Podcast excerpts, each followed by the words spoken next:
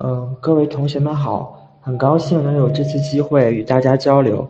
首先，允许我先介绍一下自己。嗯，我叫江山，嗯，是一八年九月份朝阳班的学员，现在是一名研三的学生。嗯，当时是经过同学介绍报名了这个考试。经过了两个多月的学习，感觉收获特别多。嗯，因为还没有参加工作，我的观点还有经验可能跟今天分享的其他几位嗯学长学姐相比，略微显得有些稚嫩。那我就分享一下自己在备考过程中所做的准备，以及自己嗯觉得有用的方法。嗯，希望能给大家嗯带来一点小小的帮助。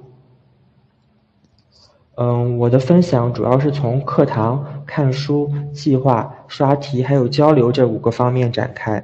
嗯，这五个方面刚开始上课到考前的最后准备这样一个顺序来的。嗯，首先是课堂篇。嗯，这一部分感觉需要自己规划的地方并不是很多。嗯，可能更多的是按部就班的跟着老师听讲。呃，在我看来，这部分需要认真做的是，嗯，首先是预习。上课之前，应当把课本还有辅导班的预习讲解视频过一遍。有许多的知识点，在预习课本还有观看预习视频的过程中就能够弄懂了。而在上课的时候，可以着重听那些自己看不懂的地方。嗯，我当时会把视频中强调的重点以及自己不理解的地方标注出来。当老师讲到这部分的时候，会更认真一点。嗯，第二部分，嗯，第二点是最好去嗯现场听讲。嗯，现场听讲的效果还是要比看直播的效果好很多的。嗯，有不懂的地方可以直接在课上或者课间问老师。嗯，另外，坚持把全天的课上完之后，会得到一个盖满的签到卡，也让人十分有成就感。如果实在有事去。考试的时候也一定要去辅导班组织的模拟考试，无论是考卷的形式还是题型，都与我们当时最终的考试很像。在经历了几次模拟考试之后，到了最终考试就不至于手足无措、不适应了。然后就是，嗯，辅导班一天的课程上下来很累，大家记得前一天要早休息。嗯，然后第二部分是笔记篇。嗯，记得刚学习 PMP 的时候，嗯，老师反复强调教材的重要性。后来经过做各种试题，确实体会到反复看教材并理解教材是学习 PMP 过程中最重要的一件事情。嗯，像 PMBOK 指南这么厚的一本书，嗯，至少要看四遍到五遍。这五遍分别是，嗯，课本的预习工作，课堂上的课本学习。课下对嗯所讲章节的及时复习，结课后的自主复习以及考前的查缺补漏，嗯，这其中一定要有一遍是看到那种抠字眼的程度，可能一两个字都会影响我们对于问题的理解。然后看书的时候可以将项目管理过程组与知识领域那个表抄下来做成书签，然后复习回顾，帮助我们理解。嗯嗯，值得一说的时候。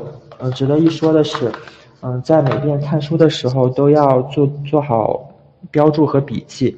笔记是我们学习中很重要的一部分，能够帮助我们快速的找到重点以及自己理解薄弱的部分。预习的时候标注我们嗯不懂的地方，课堂的时候标注老师强调重点的地方，课下的时候标注自己通过做题发现嗯很重要的知识点以及自己掌握薄弱的地方。嗯，在考前的时候再次标注自己仍然掌握不好的地方。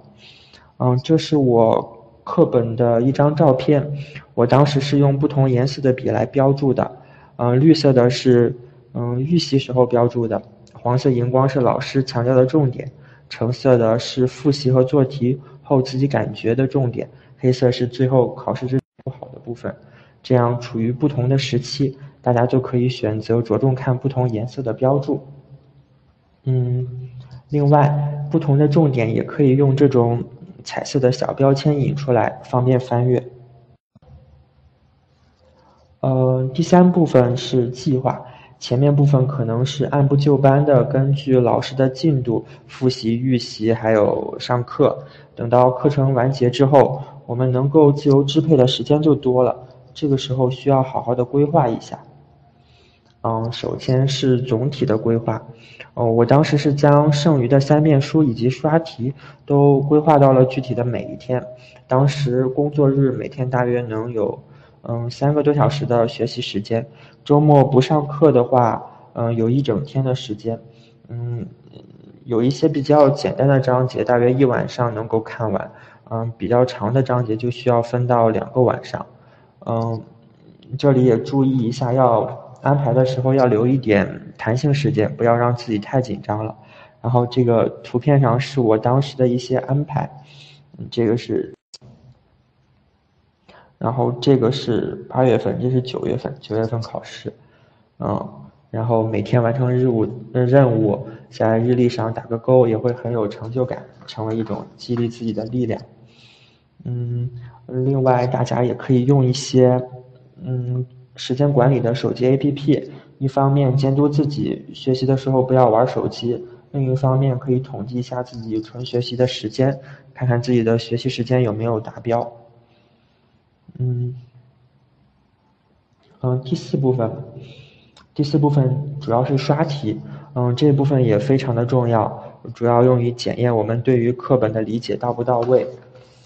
嗯，每当复习完一个章节之后，嗯，就需要做要点解读那本书里的每章试题，但是题量有限，每章大约有，所以还是比较珍惜的，呃。所以大家可以在做题的时候使用铅笔，或者把答案写在题号前面。题干中最好，嗯，不要再做任何标记了，这样我们在下一次刷题的时候可以把上次的答案遮住，嗯，不受任何影响，再重新做一遍。然后在做每张试题的时候，很容易暴露出自己比较薄弱的知识点。嗯，我当时就把自己做题时掌握不好的地方记了下来。把这些知识点的关键词按照章节分类整理了一下，就跟图片上这个一样。然后在做完题之后，依次按照这些关键词回归课本，结合题目再尝试着理解记忆一遍。在下一次看书的时候，可以结合这张纸，嗯，进行着重的复习和查缺补漏。嗯，这个时候完全理解的知识点就可以圈掉，是将自己新发现的，嗯，薄弱的知识点加上。方便下一轮复习。嗯，另外，因为课本比较厚，翻起来很麻烦。嗯，大家可以把自己记不住的知识点，还有重要的流程图记录在本子上，嗯，方便自己记忆。哦，最后这个是，嗯，这部分是模拟试卷的整理。嗯，这里是我，我当时也是把那个。